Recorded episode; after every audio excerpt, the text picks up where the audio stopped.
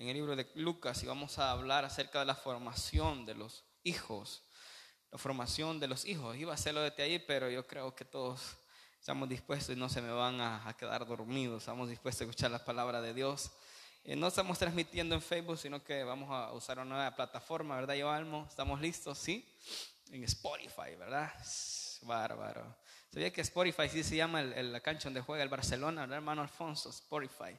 Vamos a usar Spotify. Si usted quiere después buscar la, enseñanza, va a aparecer en esa plataforma. Eh, no es nueva esa plataforma, pero también sirve para, para escuchar las predicaciones y audios. En Lucas capítulo 2, versículo 52, Lucas 2, 52, solo vamos a leer un versículo. Y así como está sentado, así como está sentado, bienaventurados los padres que vinieron a esta enseñanza, porque de tales aprenderán. Y el primero en aprender en toda enseñanza, en toda predicación, no son ustedes, soy yo, soy yo que, me deleito cuando armamos los sermones, las predicaciones, soy yo el que aprendo y mucho y eso nos ayuda a, crecer. Y en Lucas 2, capítulo 2, versículo 52, encontramos una de las preciosas enseñanzas, que soy honesto, lo escuché hace como tres años cuando una maestra exponía acerca del rol del padre con los hijos, una materia que se llama hogar cristiano, y me quedó tan grabado en mi corazón que yo dije un día voy a predicar de eso, un día voy a hablar, y como estamos en una serie hablando de matrimonio y familia, la última vez hablamos acerca de la autoridad de los padres hacia los hijos, ¿se acuerda de la autoridad que deben de ejercer? Ahora vamos a hablar acerca de, de la formación de los hijos, hermanos, ser padre es bendición, pero es un compromiso demasiado enorme. Es un compromiso que nadie aprendió ni nadie fue enseñado en alguna escuela. Hay escuelas de padres, pero son limitadas a hablar de los problemas de los hijos, a hablar de mm, los malos momentos que los hijos ocasionan en la escuela. Y las escuelas de, padres son limitadas hasta ciertos temas, pero no hay mayor amplitud. La iglesia, si somos un ente que habla la familia, ama, la familia forma, la familia pero también a veces nos limitamos porque hay tantos temas que abarcar, ¿verdad? Hay tantos temas de qué enseñar y a veces uno arma hasta ensaladas homiléticas, ¿verdad? Enseña de una cosa, enseña de otra, con tal de que nosotros podamos aprender. Y a veces como pastores o predicadores, hoy me identificaba, a mi hija casi le doy comida a la fuerza, ¿verdad? Un bocado tras otro. Y a veces queremos hacer así nosotros, darle a la iglesia casi a la fuerza esto y lo otro. Pero Dios nos lleva pausado, Dios nos lleva por rachas, aprender y aprender. Y parte de eso es la, la moral de poder enseñar y aprender a la vez de la formación de los hijos. La formación de los hijos no está limitada al complejo que creímos o que tenemos de poder darle todo, poderles heredar algo, poderlos hacer alguien. Yo he escuchado esta frase que es repetitiva y tanto daño hace. Ya te di mi herencia y mi herencia fue el estudio. ¿Quién ha dicho usted que los estudios son herencia? ¿De dónde sacó eso? Es porque lo hemos repetido y son normas que la sociedad nos enseña, pero eso no es herencia. ¿Sabe qué es eso? Responsabilidad y obligación de los padres a los hijos. Mi papá me dio una herencia, ¿qué te dio? Bachillerato. Eso es común. Mi papá me dio universidad. Debería ser común, lastimosamente, por nuestros recursos no logramos a nuestros hijos darles más.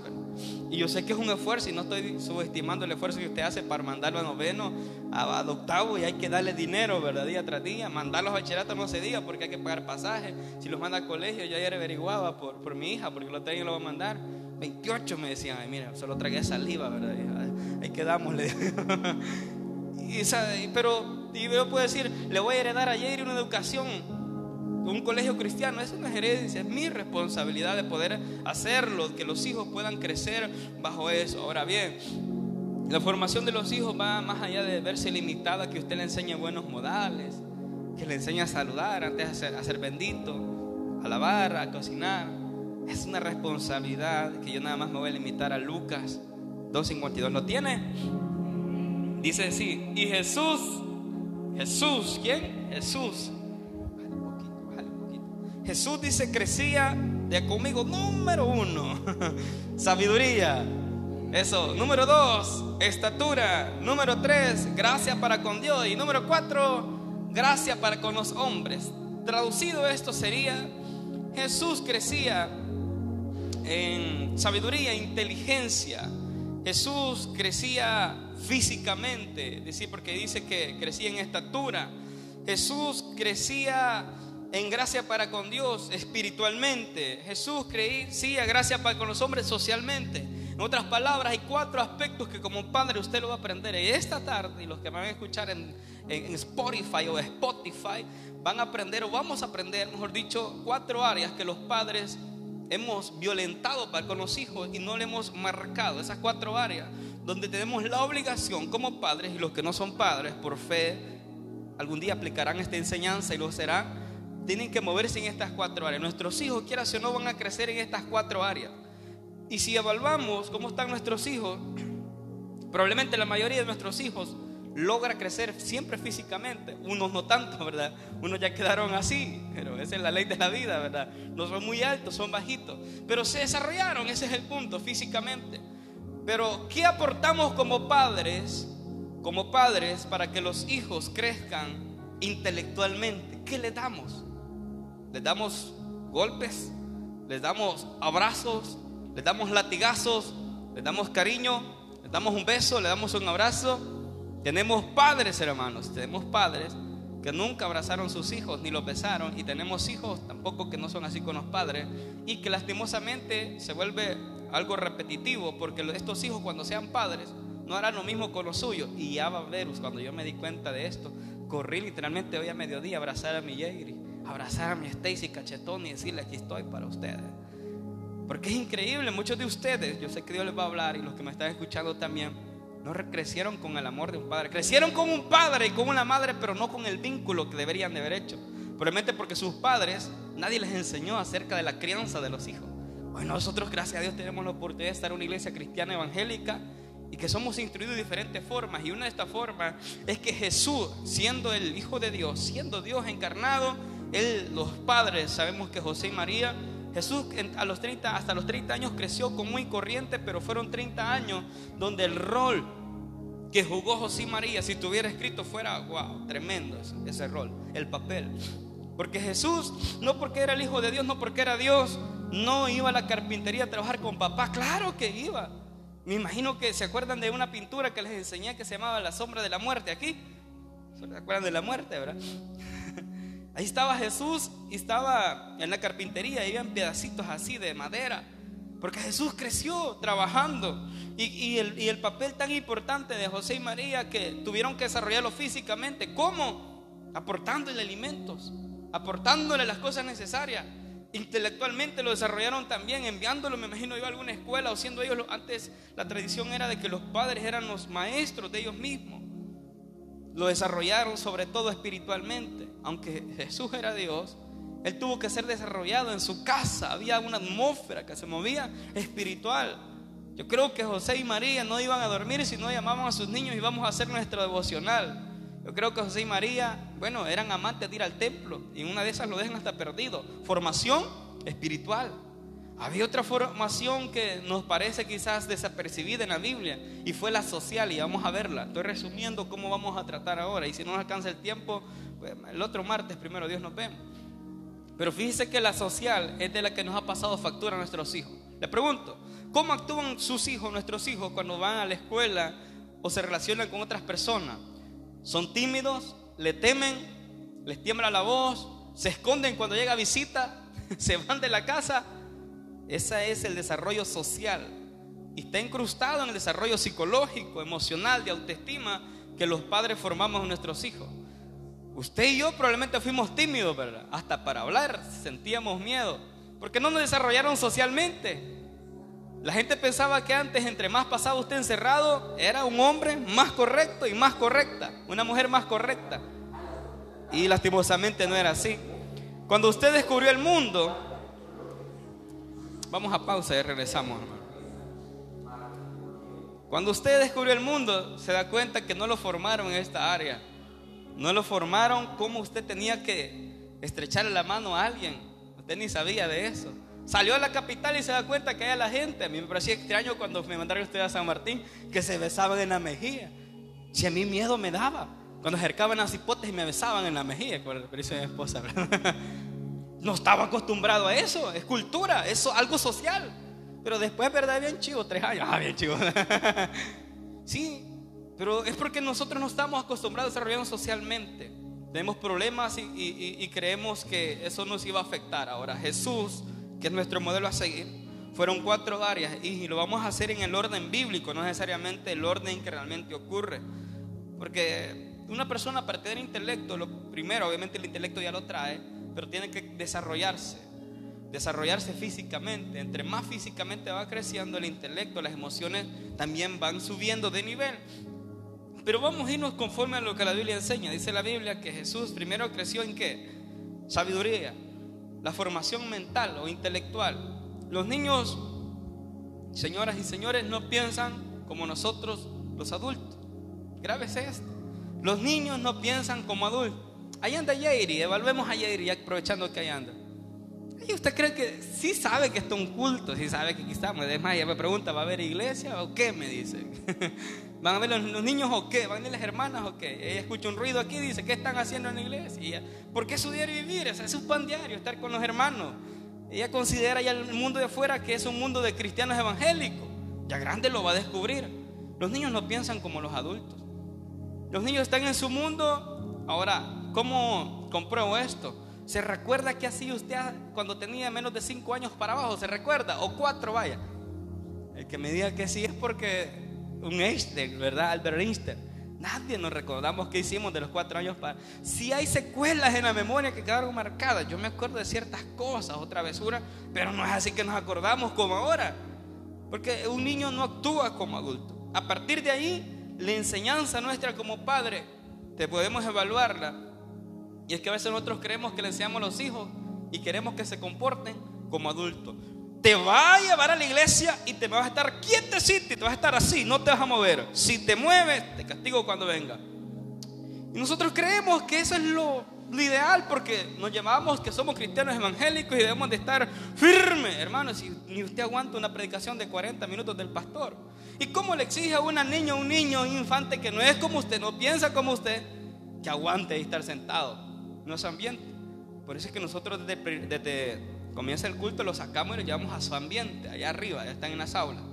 Porque pedagógicamente no es correcto. Les cuento un secreto. A veces nosotros pensábamos que era al revés. Que el niño crezca allí. Yo felicito a algunos que pueden estar ahí, los niños, ¿verdad? Están quietos. Yo me acuerdo que mi pastor elogiaba siempre a una pareja de niños de un hermano. Esos niños, desde que yo tengo memoria, que iba a la iglesia, iban también y se estaban sentados a la pared. No se movían, hermano. Se movían más los ventiladores, pero este niño no se movía. Les podía picar algo, pero estaban instruidos que no debían de moverse. Y el pastor siempre decía, padres, tomen el ejemplo de estos niños. Sus hijos andan de un lado para otro y no sé qué. Y nosotros pensamos que era verdadera educación, pero no es cierto. Cuando estos ya crecieron, estuvieron quizás hartos de estar así, tanto que hoy no son ni, ni tan siquiera cristianos evangélicos. ¿Qué pasó? ¿Era la educación verdadera? no nos equivoquemos. Porque la educación verdadera va más allá de desarrollar gente bajo la timidez, bajo el régimen, que nosotros somos el, comandante y ellos nos deben de sujetar. Yo a veces le digo, cuento tres, haces esto y él me hace caso, pero es más la educación, porque es una educación militar. Pero los hijos muchas veces lo tenemos que dejar que se equivoquen, que anden corriendo así como ellos. Y usted me puede decir o contradecir, pero pastores, que son de un cristiano. El problema es que cuando estos crecen, no han desarrollado sus habilidades que tienen porque sus hijos, ¿por qué les gusta el lodo? ¿Por qué les gusta lo peligroso? Ellos no piensan como nosotros pensamos. Ellos están descubriendo un mundo que muchas veces los padres les restringimos con el no hagas esto, no hagas aquello, no hagas aquello. Porque somos cuidadosos los hijos. Pero en el momento que los psicólogos dicen, dejen que sus hijos se equivoquen, dejen que sean traviesos. Si yo le contara las travesuras de Yediri, traducido en dólares americanos, es una buena pérdida que he tenido. traducido en dólares. Pero son travesuras de ellos, descubren su mundo. Así que padres, a veces nosotros creemos que aprenden como nosotros, pero no es cierto. Ellos desarrollan los sentidos del tacto, el gusto, el olfato, no aprenden por palabras. Ellos desde los dos años hasta los siete, su aprendizaje viene de contactos entre objetos, objetos y contacto entre personas. Escucha este, este dato bien. ¿Qué los hijos entonces, nosotros creemos que aprenden que nos escuchan, ¿no? Si usted le dice algo a su hijo, ¿por qué hace lo contrario? Porque no aprende como adulto. Ellos quieren aprender viendo, observando. Ponga a su hijo o a su hija, mira, así se lavan los trastos. Ellos van a aprender no porque Paso número uno, agarro el jabón con el mascón, lo unto en el jabón, acción, y si no es acción, no es, no es acción, no hay acción. Paso número dos, enjuago esto, no sé cómo usted lo hace. Eh, pero primero hay que lavar los vasos y por último los platos que son los más sucios o las cacerolas. Yo no sabía eso, mi esposa me enseñó a lavarlo. La cacerola un día de estos por, por hacer gracia cometí un gran error. ¿Se acuerda el testimonio de, que cantó el de matrimonio con éxito? El esposo que lavó las cacerolas con ella, teflón o temblón, algo así. Ajá, yo por hacer gracia, hoy iba a despertar mi esposa, iba a tener aquí limpio, dije yo, por hacer gracia, hermano. Y le lavo las cacerolas con un mascón de esos de, alambre. Ay, sí, hermana, eso pasó. Las he rayado todas, las cacerolas. Y me dice unas que compré en el súper, que no hay que las ni modo, uno por hacer bien, no sabía que eso no se lava con esos mascones así, ¿verdad? Y yo le hacía con fuerza porque no sale el tileo. y, y lo acababan de contar, pero yo ni sabía que era teflón, imagínense mi ignorancia. Y me dice, ¿no te acordás lo que contaron con el teflón? Yo creo que a propósito lo hiciste, Rigoberto Sebastián, me dijo. no, no lo hizo a propósito, fue sin querer queriendo, pero bueno. Los hijos entonces aprenden en ese lapso de edad de 2 a 7 años, viendo, percibiendo las cosas, es su mundo. Tienen necesidad de experimentar. El aprendizaje de ellos es experimental al 100%.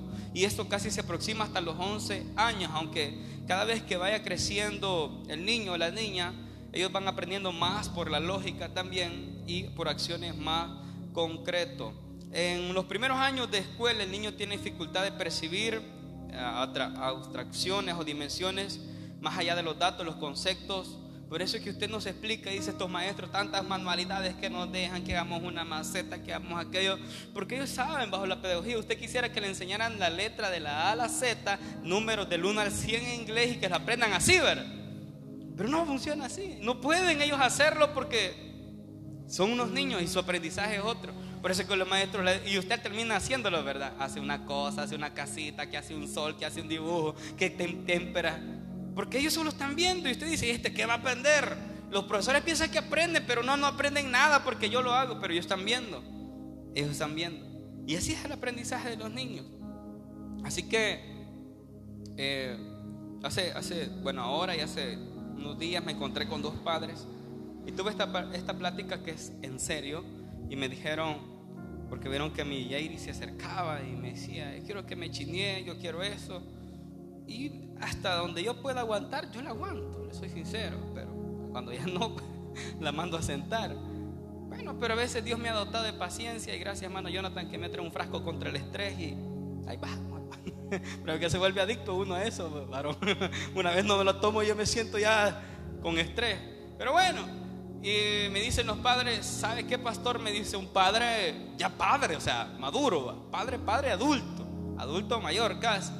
Me arrepiento no haber hecho, me dijo lo que usted hace ahora con su niña, dedicarle tiempo, de abrazarla, apapacharla. Yo estuve trabajando toda la vida, se me creció y es cariñosa, así como su niña con usted. Me dice que va, lo abraza, porque yo no fui así como ella. Y hay una ley, hermano, y es la ley de siembra, eso, y cosecha. Si usted sembró eso en sus hijos, usted cosecha eso. Pero si usted fue alguien simple, hermano, simple, más simple que el pan francés, así son sus hijos con usted porque hay una ley que no podemos quitar y es la siembra y cosecha. Y me decía eso, y otro padre me decía, yo me arrepiento también no haber dedicado tiempo porque se me creció, pasó el tiempo, ahora que quiero aprovechar ya es demasiado tarde. Ahora cuando las hijas crecen, ya el padre ya no le hacen caso.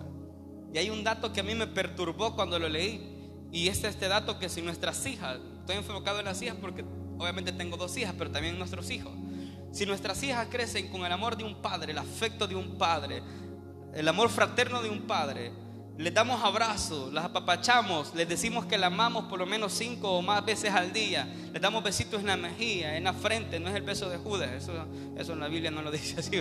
Usted le da besos a su hija, le compra cosas, esto, lo otro, obviamente tampoco exagerar, ¿verdad? Pero al menos es detallista con su hija ellas cuando crezcan, les tengo una noticia interesante, no fácilmente van a querer en las garras de los lobos y de los leones allá afuera. Porque están tan acostumbradas que en las casas su padre les ha dado amor y ahora les sobra amor, tanto que no van a mendigar amor. ¿Sabe por qué varias, varias niñas o varias adolescentes, jóvenes, muchachas fracasan allá afuera? Porque sus casas no les dieron ese amor y lo van a buscar allá afuera. Y afuera se lo traducen el amor por placer. Y ahí el error de la sociedad. Entonces son las, personas que fácilmente se, venden por un detalle. Nunca les he vendido un chocolate. Allá el primer sinvergüenza le un chocolate de esos bonobón de 5 por la cora y se emocionó. ¡Ay, me ama! Porque en su casa no experimentó eso. Le da un detalle y se siente wow. Pero si su hija, oiga bien padres, crece bajo los conceptos de que usted detallista con eso, no cualquier gavilán se la va a llevar en español. No se lo van a llevar fácilmente. Porque nadie la va a poder comprar con un ramo de flores, nadie la va a comprar con un buen teléfono, nadie. Porque su hija ha tenido lo que usted y yo no tuvimos antes. Amor, aprecio, atención, atención. Porque tampoco vamos a llenarlo de materia y sus hijos carecen de atención. ¿Cómo crecía Jesús? Sabiduría. Este es el desarrollo que Jesús iba teniendo. Me imagino que José y María, no lo dice así, pero por haber buscado a Jesús, tenía una atención tan tremenda que les hizo falta cuando llegaron a la casa y se dieron cuenta que iban, pero no llevaban al niño, 12 años tenía. Es increíble a veces, ¿verdad? Una vez mi papá allá en, San Agustín me dejó perdido. Habíamos ido a jugar, mi papá era el dueño de un equipo, lo andaba ese equipo y fuimos, hermano. Y mi papá echaba ahí en las copas, ¿verdad? Entre copas y copas. Le olvidó que andaba con un hijo. Y me dejó viendo el lago. Y yo había clavado viendo el lago. Cuando de repente no había nadie. Y cuando mi papá se da cuenta, venían casi por San Martín. Dice que se han regresado a buscar. Pero como era quieto, hasta el día de ahora soy quieto. Amén. Ahí mismo estaba sentado. Se les había olvidado. De seguro, los padres que aman a sus hijos, a veces no se les olvida que existen sus hijos, pero cuando sus hijos sufren algo, pasan algo, aún siendo ya adultos, los padres se preocupan, o nos preocupamos. Los padres siempre están ahí preguntando, yo a mi mamá no le puedo decir estoy enfermo y siempre se lo oculto, no porque no quiera decirlo, porque yo estoy seguro si esta viejita le digo ahora, ahorita estoy enfermo, ella busca un taxi y se viene. Es así los padres. Son tan detallistas, tan cuidadosos que yo le digo tengo tal cosa, ella se vuelve médica no graduada de universidad, pero se vuelve médico. Comienza a decirme, tomate esto, tomate una vez de tanto que quería hacer en su aflicción mi mamá, sin más me intoxica. me dio cáscaras de sazafrán, de chichipince, no sé de qué, a saber si brujería era. de repente ya me mataba usted. Una buena noche, un dolor de estómago, vómito y todo lo demás, ¿verdad? Pero es que los padres son así, ¿sí o no? Que los padres son a veces detallistas y nosotros no somos agradecidos con ellos.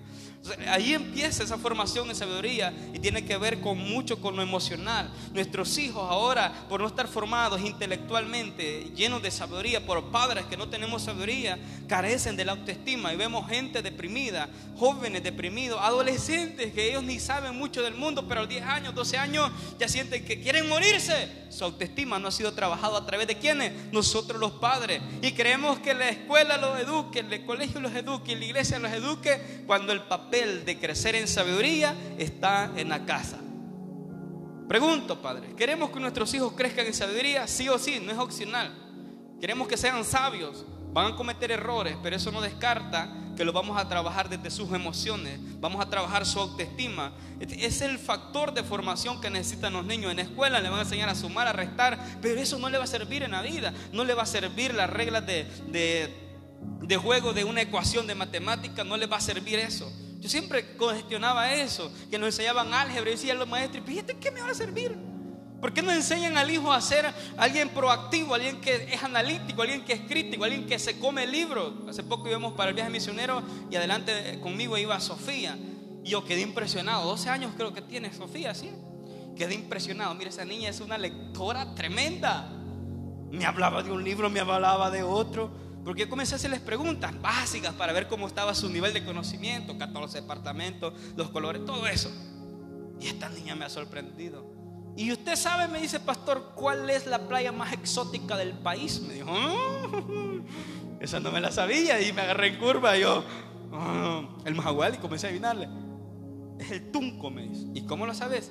Tal libro y tal libro y tal libro lo dice. ¡Wow! Intelectual, ¿sí? Intelectual. Nuestros hijos necesitan ser desarrollados en esa área.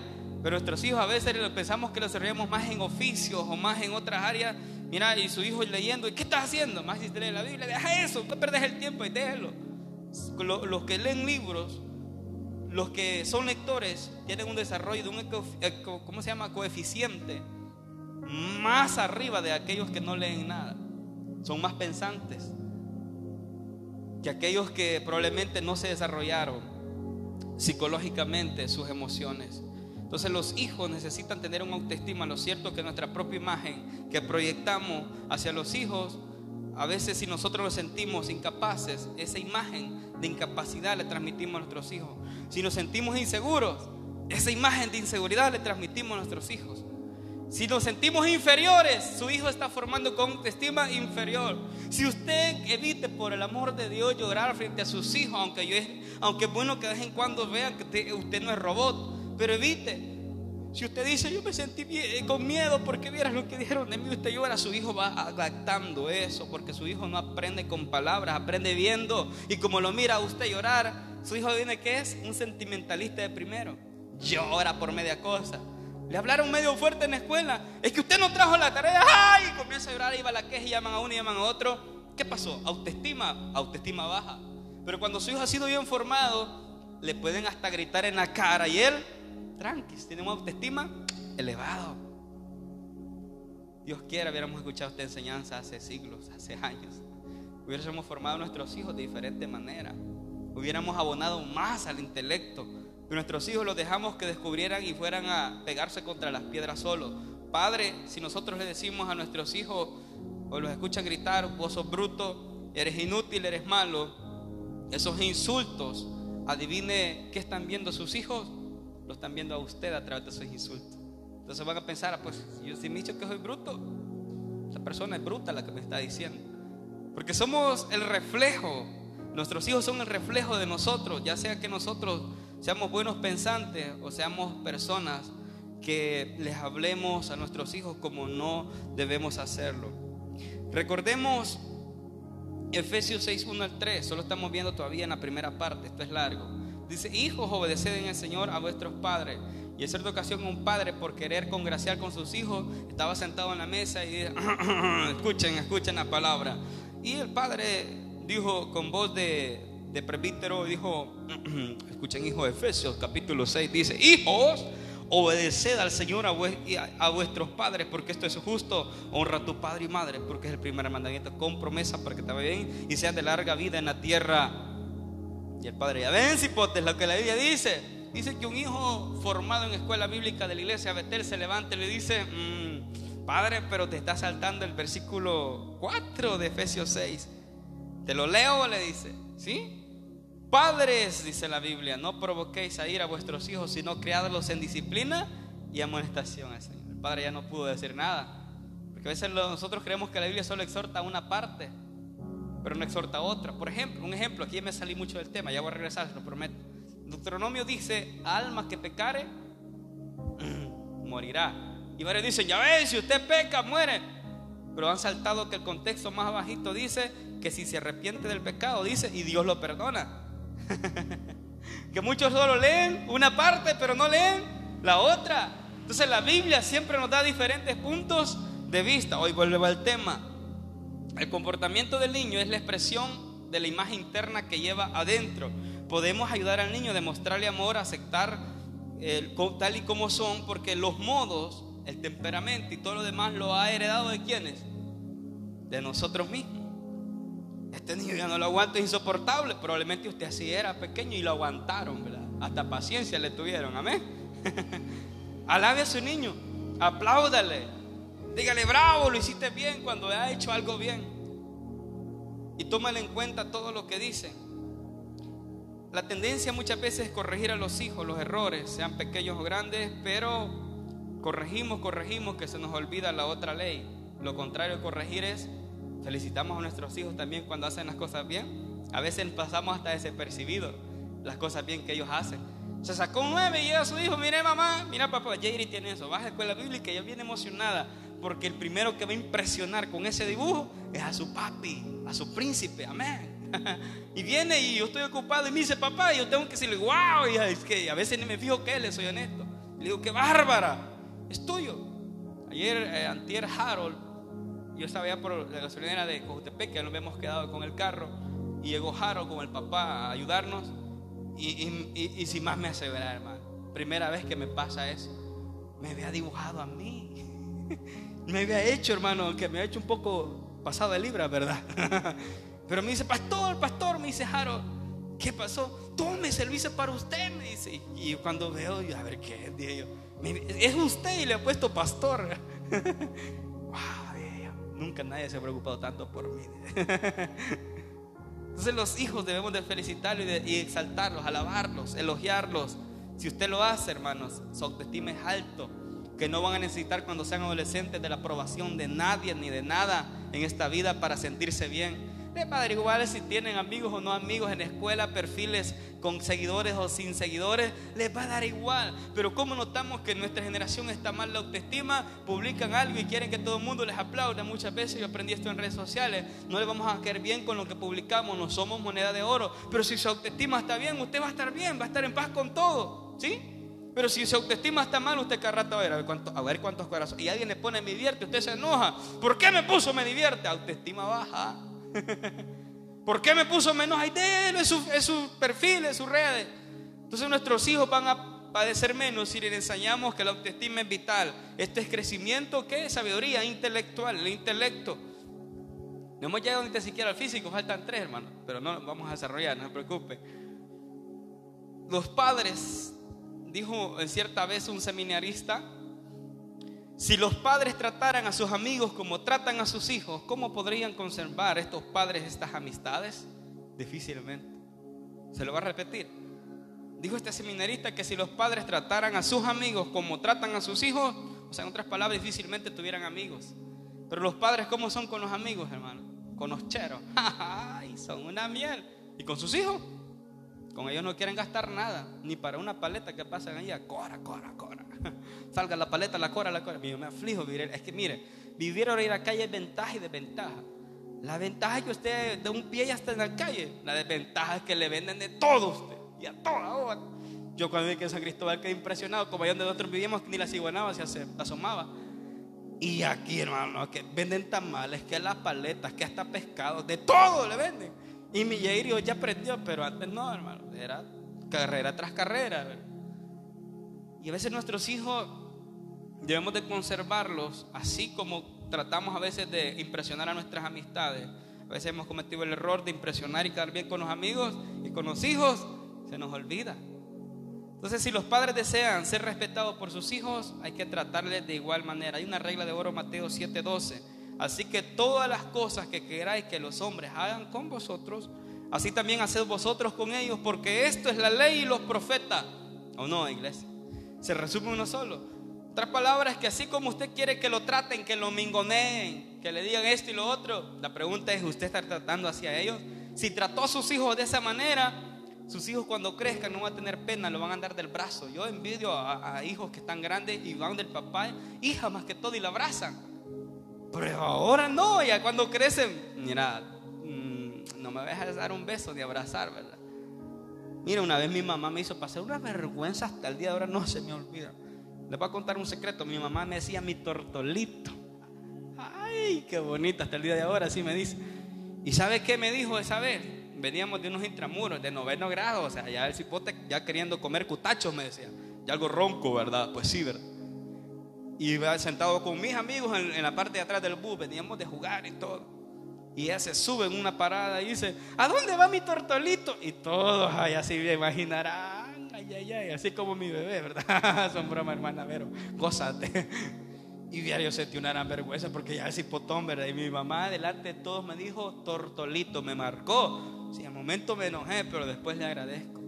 Porque ahora no me da pena darle un abrazo en público, darle un beso en público. A mí no me da pena. ¿Por qué? Porque ellos así me trataron. Padres, si sus hijos se portan así como usted, ha hecho un buen trabajo de desarrollo intelectual. Si no, hoy es el momento que al llegar a casa comience a trabajarlos. Comience a trabajarlos. Porque el primer crecimiento que hemos visto es. Gracias, hermana Gloria. No, hermano, 40 minutos, 50 casi, no es por gusto. ¿Cómo se llama el primer crecimiento? Sabiduría, es el número uno. El martes continuamos con el segundo y va a ser físico. Vamos a ver cómo desarrollamos físicamente nuestros hijos. Póngase de pie y vamos a orar. La sabiduría es la palabra griega Sofía, que habla del conocimiento, el desarrollo intelectual. Señor, en esta tarde hemos escuchado tu palabra y queremos ser buenos formadores de padres, buenos formadores de hijos, Señor. Porque nuestros hijos serán la futura generación, la presente generación, que afrontarán los problemas de este mundo, Señor. Ya sea, Señor, que han sido instruidos o no, tienen que enfrentarse. Nuestro deber va a ser como padre darle las herramientas necesarias, el afecto necesario, el amor necesario, Señor, para que nuestros hijos se desarrollen, vayan al mundo sin ningún miedo, Señor, que puedan crecer en sabiduría. Jesús dice su palabra que creció en sabiduría